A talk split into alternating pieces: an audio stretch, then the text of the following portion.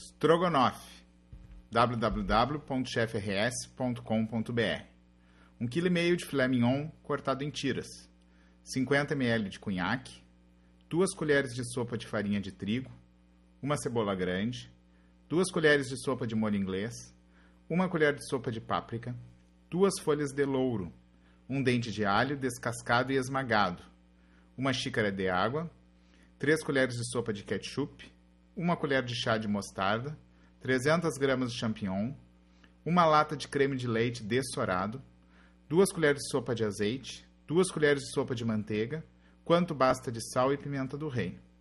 Modo de preparo: corte filé mignon em tiras, misture com o cunhaque com a farinha de trigo.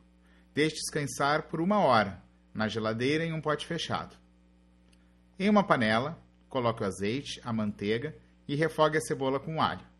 Enquanto estiver refogando, acrescente o molho inglês, o louro e a páprica. Em fogo brando, adicione a mistura de carne com a farinha e o cunhaque. Deixe fritar um pouco até que a carne fique cozida por fora. Acrescente a xícara de água. Quando a carne estiver completamente cozida, retire o alho e o louro e adicione o ketchup, a mostarda, a pimenta do reino e regule o sal. Acrescente o champignon. Por último, adicione o creme de leite previamente dessorado. Faça a adição do creme de leite em fogo baixo e não deixe ferver para não talhar. Mais observações você encontra no nosso site. Para mais receitas, acesse www.chefrs.com.br.